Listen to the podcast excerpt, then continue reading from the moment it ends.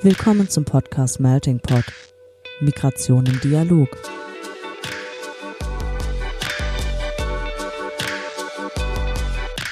In diesem Podcast sprechen wir mit NachwuchswissenschaftlerInnen aus verschiedensten Fachgebieten, die zum Thema Migration forschen.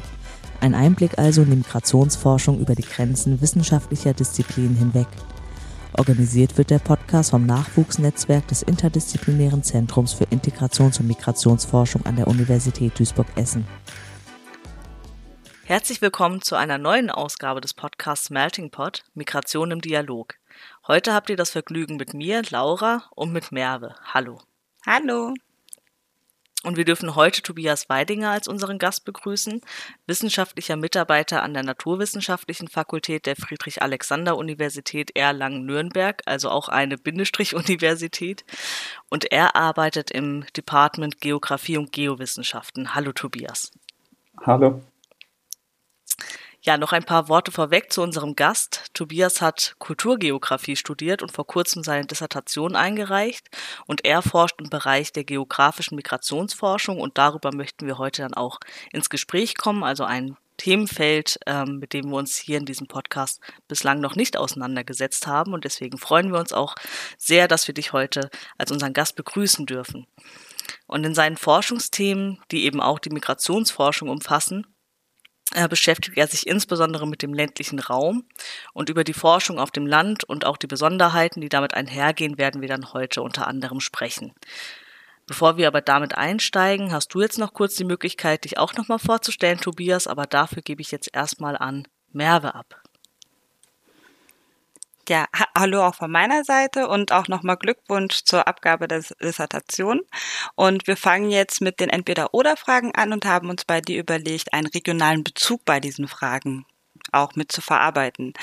Und bei den Essensgewohnheiten möchte ich dich fragen, lieber vegetarisch oder bayerische Hausmannskost?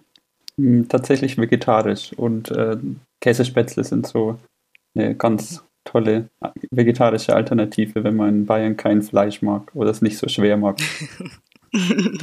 ja, Merve hat schon angekündigt, also wir haben jetzt bei den heutigen Fragen ganz tief in der Klischeekiste gekramt. Deswegen die nächste Frage zur Freizeitbeschäftigung. Schützenfest oder Club? Hm, eher Club tatsächlich. Da gibt es tatsächlich auch ganz gute hier in Bayern. Ah, ist das so? Okay. Ja, also kann ich aus dem Sauerland auch nur bestätigen. Also Clubs und ländlicher Raum schließen sich nicht unbedingt aus. Aber tatsächlich Aber, ist Erlangen ja hm? auch dafür bekannt für die Erlanger Bergkirchweih. Die ist äh, zweitgrößtes Volksfest hier nach dem Oktoberfest. Okay, ja gut. Äh, da sieht man, dass wir uns nicht sehr gut vorbereitet haben, scheinbar. Das ist mir nämlich neu. Das sind einfach für Ausblicke für nach Corona-Zeiten. Also ja. Veranstaltungstipps. Jetzt zu deinen Reisegewohnheiten. Und hier würden wir dich gerne fragen, suchst du dir eher eine Metropole aus oder eher einen Hof im ländlichen Raum? Hm, also Hof auf dem Land eher dann, wenn wir auch was zu Tourismus forschen, aber sonst bin ich schon ganz gerne in Städten unterwegs, weil ein bisschen Abwechslung ist dann mal ganz schön, wenn man sonst schon viel auf dem Land unterwegs ist. Ja, dann hat man auch gut die Trennung zwischen Arbeit und äh, und Freizeit. Ähm, genau, und jetzt zum Abschluss, äh, du hast ja auch gerade schon gesagt, Forschen auf dem Land, ähm, zu deinem methodischen Vorgehen. Würdest du dich eher der Quanti- oder eher der Quali-Regel zuordnen? Hm, ganz klar qualitativ, würde ich sagen. Man bekommt dadurch einfach einen viel tieferen Einblick in die Lebenswelt von Menschen bekommen. Man kann Entscheidungen oder Alltagspraktiken von Menschen viel besser verstehen. Und gerade mhm. für uns in der oder der, bei der geografischen Migrationsforschung, da interessieren uns ja gerade diese räumlichen Aspekte von den Lebenswelten von Personen ganz besonders. Und da sind die qualitativen Ansätze schon ganz hilfreich. Das heißt, um mhm. zu schauen, wie inter interagieren MigrantInnen mit ihrer Umwelt, welche relationalen Raumbezüge stellen die her im Alltag, das heißt zwischen Herkunftsland und Deutschland, zwischen Stadt und Land. Also das ist da ganz hilfreich, die Quali-Ansätze. Ja, und du hast ja auch gerade schon gesagt, die Unterschiede zwischen Stadt und Land. Dein eines deiner dominanten Forschungsfelder ist ja eben der ländliche Raum. Und ähm, die Forschung mit dem Land oder auf dem Land geht dann ja eben auch mit ganz eigenen Besonderheiten einher. Das heißt, wir haben alle bestimmt bestimmte spezifische Vorstellungen ähm, wenn wir über das Land oder auch den ländlichen Raum sprechen. Aber ländlicher Raum ist ja nicht gleich ländlicher Raum. Und da gibt es ja auch durchaus Aspekte, in denen sich verschiedene Regionen voneinander unterscheiden können. Deswegen vielleicht ganz kurz vorweg, äh, wovon sprechen wir hier eigentlich? Was ist denn der ländliche Raum? Ja, ländliche Räume kann man grundsätzlich nur im Gegensatz zur Stadt beschreiben. Das ist schon mal das erste Charakteristikum. Mhm. Aber natürlich haben die, hat gerade die Forschung in den letzten Jahren gezeigt, dass einfach ländliche Räume sehr, sehr divers sind, gerade was Wohnungsmärkte anbelangt. Es gibt welche mit Leerständen, welche die eher angespannte Wohnungsmärkte haben. Wir haben Regionen mit Arbeitsmärkten, wo die eher ausgelastet sind, welche, wo es einen großen Arbeitskräftebedarf gibt, welche mit einer Leitökonomie, wie zum Beispiel die Automobilzulieferindustrie oder welche mit sehr diversifizierter Wirtschaftsstruktur oder welche, die einfach gut oder eben weniger gut angebunden sind. Mhm. Und da hat das äh, Thün-Institut für ländliche Räume, die Ressortforschungseinrichtung des Bundesministeriums für Ernährung und Landwirtschaft, so eine Typologie vorgeschlagen. Die unterscheiden einmal äh, ländliche und weniger ländliche ländliche Räume. Das heißt, sie haben das Kriterium Ländlichkeit im Blick. Da schauen Sie sich zum Beispiel Indikatoren an wie Siedlungsdichte, Anteil von landwirtschaftlicher Nutzfläche oder die Erreichbarkeit von großen Zentren. Und das zweite Kriterium, das Sie noch mit dazu nehmen, sind dann so, äh, die sozioökonomische Lage. Das heißt, da unterscheiden Sie zwischen sozioökonomisch starken und sozioökonomisch schwachen ländlichen Räumen. Und da nehmen Sie dann Indikatoren mit dazu, wie die Arbeitslosenquote, Wohnungsleerstand, kommunale Steuerkraft oder auch Lebenserwartung und das Wanderungssaldo. Mhm. Und da ergeben sich dann eben vier verschiedene Typen von ländlichen Räumen, in denen dann, ich glaube in Deutschland sind es circa ähm, knapp 60 Prozent der Bevölkerung, die dort lebt. Also knapp so okay. 47 Millionen Menschen, mhm. über die sprechen wir da. Also doch eine sehr, sehr große Menge. Ja, und wenn ich dann, ähm, wenn ich an ländliche Räume, auch gerade im Zusammenhang mit Migration denke, dann ist meine erste Assoziation Abwanderung, was dann ja auch häufig eben auch im politischen Diskurs problematisiert wird. Aber es gibt ja auch Zuwanderung in den ländlichen Raum. Und äh, als Person, also ich, die das Leben eigentlich äh, in der Stadt sehr gemütlich findet, ich frage mich, wer zieht eigentlich aufs Land? Also wir hatten in der Vergangenheit, äh, gab es natürlich gerade nach dem Zweiten Weltkrieg, gab es Flüchtlinge und Heimatvertriebene, es gab in den 60er, 70er Jahren durchaus auch in den industriell stärkeren ländlichen Räumen auch GastarbeiterInnen. Wir hatten dann in den 80er, 90er Jahren auch SpätaussiedlerInnen, Geflüchtete aus dem ehemaligen Jugoslawien oder dem Irak, dann Anfang der 2000er Jahre. Und jetzt so die aktuellen Prozesse, die diskutiert werden, das sind einmal Rückwanderung, also Leute, die für Studien oder Ausbildungszwecke in die Städte abgewandert sind und jetzt wieder mhm. zurückkehren. Wir haben aber auch äh, lebensstilorientierte Migration, das heißt KünstlerInnen oder Intellektuelle, RuhesitzwandererInnen, die aus dem, aufs Berliner Umland ziehen oder auch an die Nord- und Ostseeküste oder auch in kleine Kurorte. Dann aber auch so spezielle Gruppe wie die wie rechte SiedlerInnen, die ähm, sich mhm. aufs Land ähm, so zurückziehen. Dann natürlich den ganzen Prozess der Arbeitsmigration, haben wir temporäre, saisonale, aber auch permanente Zuwanderung, sowohl aufgrund der EU-Freizügigkeit, aber auch aufgrund von Anwerbeabkommen. Sowohl im, also wenn wir uns die Branchen nochmal anschauen, dann sind es Landwirtschaft, Tourismus, Bauindustrie, aber auch der Gesundheitssektor oder die Pflege. Und was haben wir noch? Wir haben die so zufällige gesteuerte Migration, zum Beispiel US-Militärpersonal in Rheinland-Pfalz oder in Bayern Mhm. aber auch vielleicht polnische oder indische Priester, gerade jetzt, wenn man an die katholischen Gebiete denkt. Mhm. Und schließlich dann natürlich noch die, womit wir uns dann natürlich nochmal genauer beschäftigt haben, mit dem Thema Fluchtmigration. Also ja. warum, dass eben Geflüchtete aufgrund von dezentralen Verteilungspolitiken dann in ländlichen Räumen ankommen. Ja, also wirklich dann vielfältige Aspekte von Migration, die wir auch gerade auf dem ländlichen Raum finden. Und das ist sehr spannend, denn ähm, so eine der gängigsten Assoziationen von Migration oder mit Migration ist ja eben die Wanderung von Personen über nationalstaatliche Grenzen hinweg. Und andere Formen, wie etwa jetzt auch die Binnenmigration, die man bei dir jetzt auch rausgehört hat, bleibt aber ja auch häufig vergessen. Und wenn man dann vielleicht auch an Migrationsforschung denkt, dann denken viele vielleicht auch gar nicht zuallererst an den ländlichen Raum. Deswegen vielleicht jetzt auch nochmal die Frage an dich, was macht denn die Forschung auf dem Land so relevant oder auch gerade die Migrationsforschung auf dem Land? Also gerade wenn wir jetzt nochmal beim Thema Fluchtmigration bleiben, dann muss man mhm. sagen, dass äh, Ende 2019 waren knapp 40 Prozent der Geflüchteten mit Schutzstatus haben in ländlichen Räumen gelebt. Das heißt, wir haben einmal schon eine quantitativ bedeutende Zahl. Mhm. Es geht aber nicht nur um die Anzahl, sondern wir haben auch vielleicht ganz Einzelpersonen oder kleine Personengruppen, die einen sehr großen qualitativen und quantitativen Einfluss haben können, wenn wir jetzt denken an den thailändischen König, der gerade jetzt im Alpenlandkreis in Garmisch-Partenkirchen residiert, oder wenn wir an kaufkräftige LuxemburgerInnen denken, die eben Häuser auf der rheinland-pfälzischen Seite kaufen und dort halt die Immobilienpreise dann stark anziehen. Deswegen. Also nicht mhm. nur die quantitative Relevanz, sondern wir müssen irgendwie auch die qualitative Relevanz immer im Hinterkopf behalten. Mhm. Und dann vielleicht auch ganz forschungspraktisch einmal, ähm, was macht denn die Forschung im ländlichen Raum aus? Also wie kann ich mir das vorstellen? Was sind Besonderheiten, vielleicht auch Hürden des Forschens, die einem im ländlichen Raum begegnen? Also als erstes haben wir natürlich lange Anfahrtswege. Das heißt, mhm. Orte, die vielleicht gar nicht mal mit dem ÖPNV gut erreichbar sind, wo man dann auch die Herausforderung hat vor Ort, wie komme ich von A nach B? Wir haben vielleicht wenige hauptamtliche AnsprechpartnerInnen zum Thema Migration die Personen vor Ort haben nicht so viel Erfahrung in der Kooperation mit Universitäten oder mit Forschungsprojekten. Wir haben eine große Rolle von lokalen Eliten. Wir sprechen von sogenannten GatekeeperInnen. Das heißt, die können sowohl Türen öffnen, aber auch schließen. Und das ist gerade deswegen nochmal in ländlichen Räumen besonders, weil wir dort Mehrfachrollen haben. Das heißt, der Bürgermeister ist auch gleichzeitig der Vorsitzende vom Sportverein. Ähm, und dann haben wir auf der anderen Seite auch weniger Begegnungsorte oft und weniger Migranten, die wir erstmal finden müssen. Und das ist natürlich da schon aufwendiger. Mhm.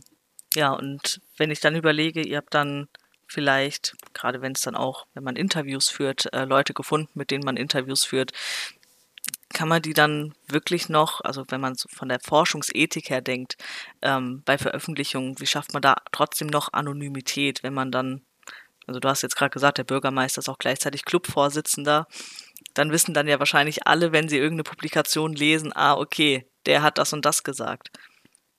Sogar eigentlich schon einen Schritt vorher. Also man ist selbst als Forscher vor Ort sehr sichtbar. Äh, die mhm. Teilnehmenden sind auch sehr sichtbar, eben aufgrund der sozialen Nähe, die du angesprochen hast. Es ist schwierig zu verheimlichen, mit wem man oder mit wem man nicht gesprochen hat. Da wird dann einem gesagt, ja, ich habe sie ja gestern schon gesehen, da waren sie bei Familie so und so. Oder der Bürgermeister hat mir schon gesagt, dass äh, sie damit oder dass er mit ihnen gesprochen hat.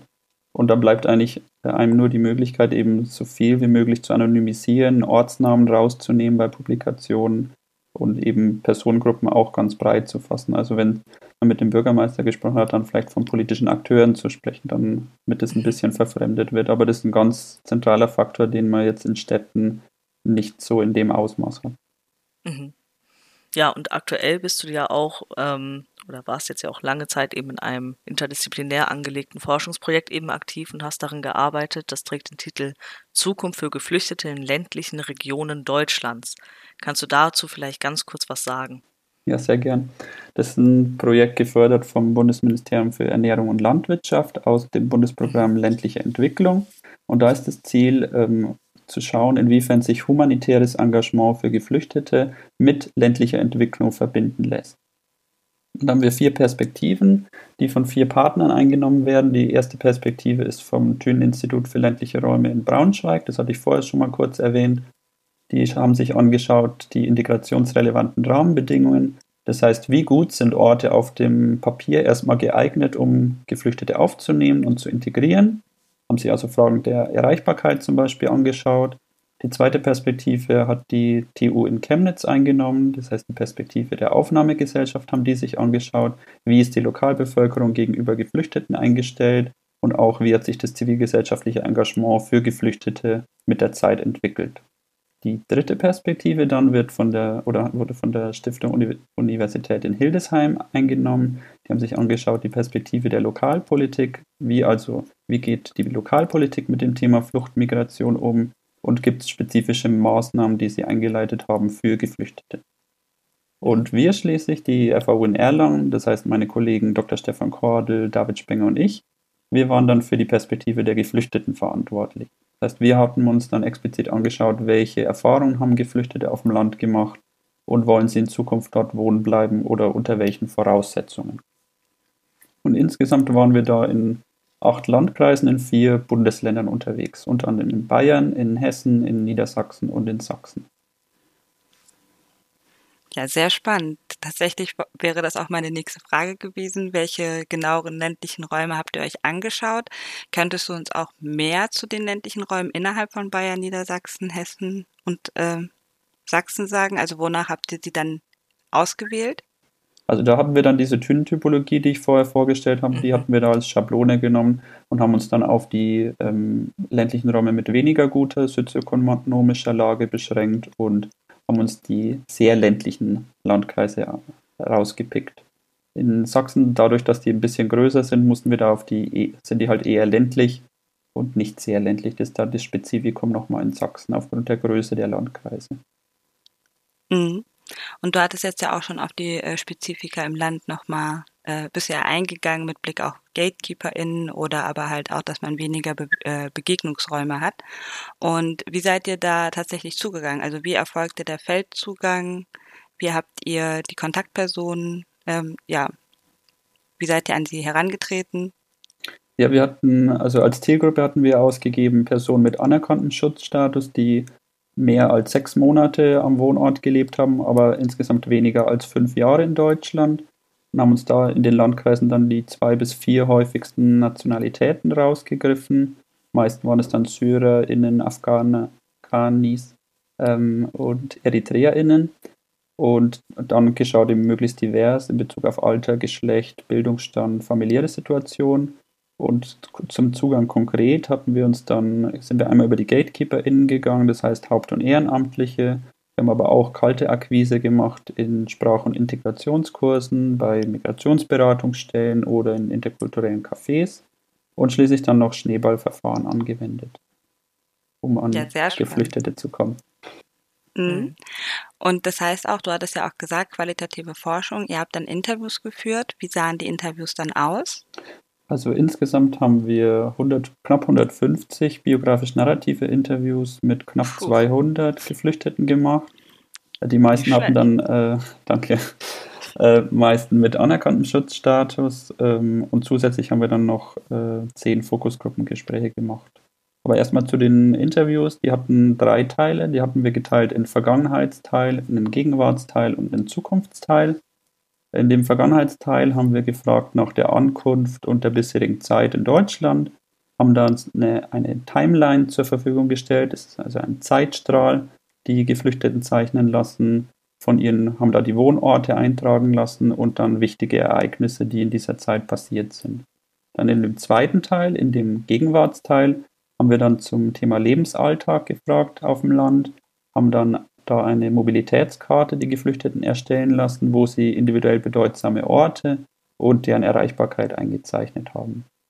Und dann in dem letzten Teil, in dem Zukunftsteil, haben wir dann nochmal die Geflüchteten über Zukunftsvorstellungen und Wünsche reflektieren lassen. Und dieser Vorteil von den, von diesen Zeichnungen war natürlich, dass wir dadurch ein visuelles Element mit drin hatten. Dadurch waren die weniger abhängig von Sprache, hatten dann mhm. zusätzlich auch noch Piktogramme genutzt und am Ende hatten wir dann, oder der andere Vorteil, der sich noch ergibt, sind, dass die Zeichnungen eine gemeinsame Analyse auch ermöglichen. Das heißt, man kann dadurch Machtasymmetrien auch abbauen, weil das in, die Analyse nicht mehr vollständig durch den Forscher, die Forscher in dem Nachhinein passiert, sondern bereits während des Interviews die Person auch mitentscheiden oder bei der, oder bei der Analyse mitwirken. Und wie war die Bereitschaft der Geflüchteten, mit euch zu sprechen? Also die war tatsächlich sehr hoch. Die haben sich sehr über die Abwechslung durch das Forschungsprojekt gefreut, äh, haben auch dann oft gekocht oder sich einfach gefreut, da ihr, ihr Deutschkenntnisse auch ähm, üben oder üben zu können. Wir hatten in ein Drittel der Interviews, ähm, wollten die Geflüchteten explizit keinen Dolmetscher, keine Dolmetscherin haben, sondern eben ihr, ihre Deutschkenntnisse da ausprobieren. Aber bei den Dolmetschenden, die wir da hatten, wir auch noch welche an der Hand, die wir dann extra mitbringen mussten, weil es natürlich vor Ort keine Dolmetschenden gibt. Mhm. Das war dann da, hatten wir auch explizit nochmal geschaut, dass wir da Personen mit Fluchtgeschichte mit dabei haben und welche mit Erfahrung auch mit sozialwissenschaftlichen Interviews. Und du meintest auch gerade, dass ihr drei Teile in euren Interviews hattet. Wie lange habt ihr die Leute interviewt? Tatsächlich haben wir die schon längere Zeit festgehalten. Also im Durchschnitt waren das so zwei Stunden. Aber es gingen auch welche bis zu vier Stunden. Wow. Die armen Personen, die das transkribieren mussten. Ja, das sind wir ja schon stolz auf unsere Hiwis. ja, vielen Dank an alle Hiwis an dieser Stelle. ähm, dann komme ich auch schon auf die zentralen Ergebnisse in eurem Projekt, weil es ja ähm, jetzt auch tatsächlich dem Ende zugeht mit dem Projekt, sind wir sehr, sehr interessiert daran, was ihr auch rausbekommen habt und würden dafür gerne nochmal Zeit ähm, einplanen. Und was würdest du sagen, ist aus der Perspektive der Geflüchteten das, was ihr als zentrale Erkenntnisse aus eurem Projektteil mitnehmt? Also was wir herausgefunden haben, dass von den Personen, die wir befragt haben, dass ein Drittel sich grundsätzlich in Zukunft auch vorstellen kann, weiter auf dem Land wohnen zu bleiben. Für viele war es aber doch unsicher und eben von vielen Faktoren abhängig, ob sie in Zukunft auf dem Land wohnen bleiben wollten oder nicht. Also das hing unter anderem am Arbeitsplatz, hing am Thema Mobilität, da kann ich gleich noch genauer drauf eingehen, aber auch am Thema Wohnen. Beim Thema Wohnen kam, haben wir herausgefunden, dass trotz vieler Leerstände Geflüchtete durch neg negative Einstellungen erfahren haben von VermieterInnen, von NachbarInnen, was zum Teil auf fehlende Erfahrung von, auf Seiten der VermieterInnen und NachbarInnen äh, bedingt war. Also ja, Kontakthypothese Allport, wenn wir da mal nennen wollen. Ähm, wir haben festgestellt, dann, dass Geflüchtete auch dann Probleme im Alltag hatten. Also wenn sie dann mal in Wohnraum gekommen sind, auch noch Probleme mit Alltagsrassismus hatten, Vermieter, die sich nicht um Reparaturen oder ähnliches gekümmert haben. Auf der anderen Seite aber auch durchaus positive Erfahrungen, also durch eine viel, ganz vielseitige Unterstützung, sei es Hausaufgabenhilfe, Deutsch beibringen oder einfach zuhören für, bei Alltagsproblemen oder auch mal auf die Kinder aufpassen. Also da haben wir eine ambivalente Rolle bei den VermieterInnen festgestellt und um eben diese Vorurteile gerade bei den Vermietern doch abzubauen, gab es unterschiedliche Maßnahmen, die wir da identifizieren konnten. Das heißt, es gab Mietführerscheine, also Qualifizierungsangebote für Geflüchtete. Es gab aber auch eine ganz wichtige Rolle von MediatorInnen, das heißt ähm, ehrenamtliche ArbeitgeberInnen, die einfach für Geflüchtete gebürgt haben und dadurch der Zugang zum äh, Wohnungsmarkt dadurch erleichtert werden konnte. Und Geflüchtete selber haben natürlich im Laufe der Zeit viel Sprache sich oder sprachliches Wissen sich angeeignet, lokales Wissen auch, wie man vor Ort an, an Wohnraum kommt, das was schon das vereinfacht hat. Aber, würdest, ja. ja. Aber trotzdem gab es natürlich äh, auch eine wichtige Rolle von der migrantischen Community oder von migrantischen Communities, die einfach Wohnungen, wo einfach Wohnungen dann innerhalb von bekannten Familiennetzwerken dann auch weitergegeben wurden und so der Zugang auch zu Wohnraum da gewährleistet werden konnte. Und um Unterschied zu Städten, was würdest du sagen, ist so eine zentrale Herausforderung vom Land in dem Fall? Also wo unterscheidet sich die Beobachtung vielleicht von der Beobachtung in der Stadt? Da weiß ich gar nicht, ob die eigentlich so groß ist, weil auch in Städten ähm, ist der Zugang zum Wohnungsmarkt oder hängt er ganz oft auch von sozialen Netzwerken ab. Also natürlich gibt es da die Besonderheit, dass in Städten oft dann sozialer Wohnungsbau noch da ist, kommunale Wohnungsbauunternehmen. Das ist jetzt was, was wir in ländlichen Räumen meist nicht haben. Du wolltest noch auf die Mobilität nochmal eingehen, weil das ein zentraler Aspekt ist. Würdest du das jetzt an der Stelle machen? Ja, sehr gerne. Ähm, beim ÖPNV haben wir zum Beispiel festgestellt, dass es natürlich Probleme gibt, weil es entweder gar keine Verbindung gibt oder da wir knappe oder sehr lange Umsteige oder Wartezeiten haben, was insgesamt dann zu langen Reisezeiten einfach führt. Gerade schlechte ÖPNV-Anbindung an Abenden, an Wochenenden, das wissen auch Personen, die selbst auf dem Land wohnen, wie schwierig das oft ist ähm, aber auch natürlich hohe Kosten für den ÖPNV, wo dann die Hin- und Rückfahrt 20 Euro kostet. Das ist natürlich, deswegen war für viele oder die, die meisten Geflüchteten das auch zentral, dass sie einfach einen Führerschein machen müssen.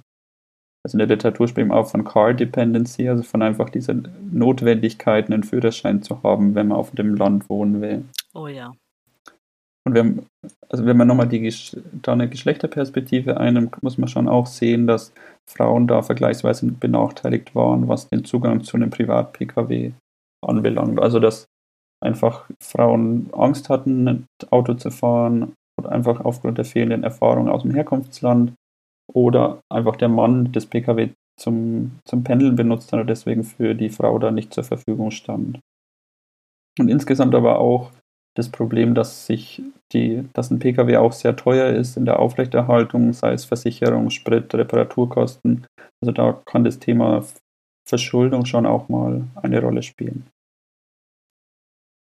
Und wie könnte man dem Thema Mobilität auch ein bisschen entgegenwirken? Also wie kann man da vielleicht auch so, welche Maßnahmen hat man vielleicht auch, die man so selbst ergreift? Also wir hatten festgestellt, ganz pragmatischen Umgang, also indem Mann und Frau einfach äh, Gegenschichten genommen haben, um einfach mit einem Auto auszukommen, äh, dass man extra Nachtschichten macht, damit man nach der Nachtschicht früh noch die Kinder zum Beispiel in die Schule bringen kann äh, Geflüchtete sind aber auch explizit dann von den Landgemeinden in Kleinstädte mit 10.000 Einwohnern gezogen, um eben äh, dann kurze Wege zu haben, damit die Frau vielleicht auch mal zu Fuß äh, unterwegs sein kann, dass man nicht immer das Auto braucht. Da nochmal ein wichtiger Punkt. Ein weiterer Aspekt war Mobilitätsvermeidung. Also Geflüchtete haben geschaut, dass sie zum Beispiel Bringdienste haben, dass, sie, dass jemand aus dem Bekanntenkreis einfach ähm, Dinge für sie mitbringt. Es gab aber dann auch kleine migrantische Ökonomien, das heißt Lebensmittelläden, die eröffnet wurden oder auch Beratungsangebote, die explizit dann auch in dezentralen Unterkünften verlegt wurden oder in, in Kommun Kommunen angeboten wurden. Also so dass da das Thema Mobilität ein Stück weit ähm, dem entgegnet wurde. Und der letzte Punkt ist natürlich dann Mobilitätsverbesserung. Da haben gebrauchte Fahrräder eine Rolle gespielt, Führerscheine, mhm. die hatte ich schon angesprochen. Und aber sonst auch natürlich immer noch Fahrdienste von anderen Personen, sei es von Ehrenamtlichen, sei es von Arbeitskolleginnen. Aber das eben nicht so zu dieser Unabhängigkeit führt wie natürlich der Führerschein. Mhm. Sehr, sehr spannend. Eine letzte Frage hätte ich noch bezüglich der, ähm, des Aspekts Arbeit, weil du das ja auch gesagt hast, dass es irgendwie bei einem Drittel der Leute eigentlich nur daran hängt, wie es halt arbeitsmäßig aussieht. Für welche Berufsbilder interessieren denn sich denn die Geflüchteten? Also da hatten wir natürlich auch die, die klassischen Bereiche, die ich vorher auch schon am Anfang genannt hatte, in denen auch ArbeitsmigrantInnen unterkommen. Das sind die Bereiche Pflege, Bau, Hotellerie, Gastronomie, Logistik, aber auch Automobilzulieferer. Ähm, bei der Hoga ist natürlich die Besonderheit jetzt mit Corona, dass da viele die Arbeitsplätze auch wieder verloren haben. Das ist da eine Besonderheit.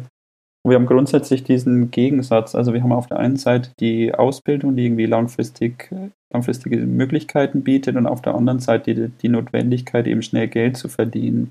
Eben weil man zum Beispiel der Familie Geld schicken muss. Und da war es dann oft schwierig, den für die Geflüchteten, das halt zu realisieren, dass eine Ausbildung vielleicht eine langfristigere, positivere Entwicklung dann für sie ist.